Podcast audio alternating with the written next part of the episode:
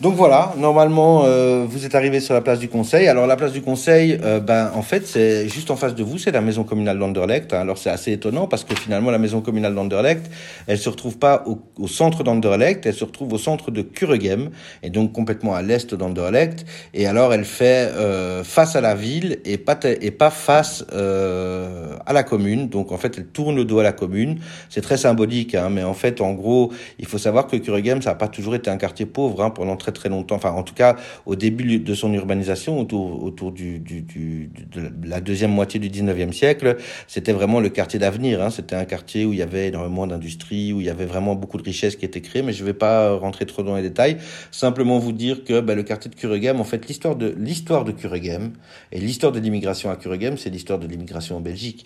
Toutes les vagues d'immigration qui sont passées par la Belgique, eh ben, elles se sont, elles sont, elles sont d'abord passées par Kuregem, que ce soit bah, d'abord euh, les premiers migrants entre, guillemets de Kuregem, c'était les paysans flamands euh, du Pajottenland. Donc le Pajottenland, c'est la périphérie, hein, c'est euh, Sint-Peters-2, Halle, etc., etc., qui fuyaient la misère autour de la fin de de du 19e siècle ou de, la de la deuxième moitié du 19e siècle et euh, qui fuyaient la famine euh, et puis qui sont venus euh, travailler dans les usines, les usines nouvellement construites dans le quartier de Kuregem.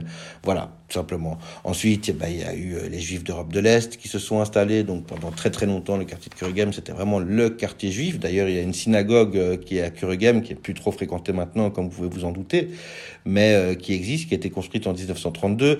Après la guerre, ben, il y a eu d'abord des Espagnols qui fuyaient le régime de Franco, puis il y a eu des Portugais, puis il y a eu des Grecs, puis il y a eu des Italiens qui se sont installés, et puis il y a eu autour des années 80, des, des, enfin autour des années 70-80, des Marocains qui se sont installés.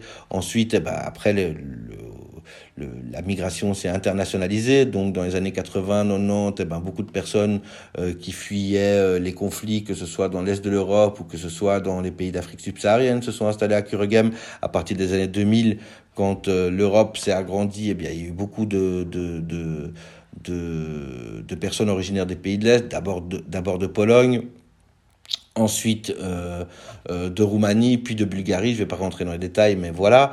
Euh, et aujourd'hui, la dernière vague d'immigration qui est arrivée, bah, c'est vraiment la vague d'immigration syrienne. Il faut savoir que aujourd'hui, la présence syrienne, elle est assez forte à Kuregem. Alors qu'elle était quasiment inexistante avant 2014. Donc la guerre en Syrie a commencé en 2011. Les premiers Syriens qui sont installés dans le quartier, c'était autour de 2014. Il faut savoir, enfin autour de 2015 plutôt. En 2014, il y avait 83 Syriens qui étaient installés dans le quartier de Kuregem. Aujourd'hui, il y a à peu près 1200 Syriens qui sont installés dans le quartier de Kuregem. Donc c'est vraiment une population très importante. Alors, de nouveau, voilà, je vous avais dit que j'allais essayer de, que j'allais évoquer un petit peu les DOM. Je vais pas,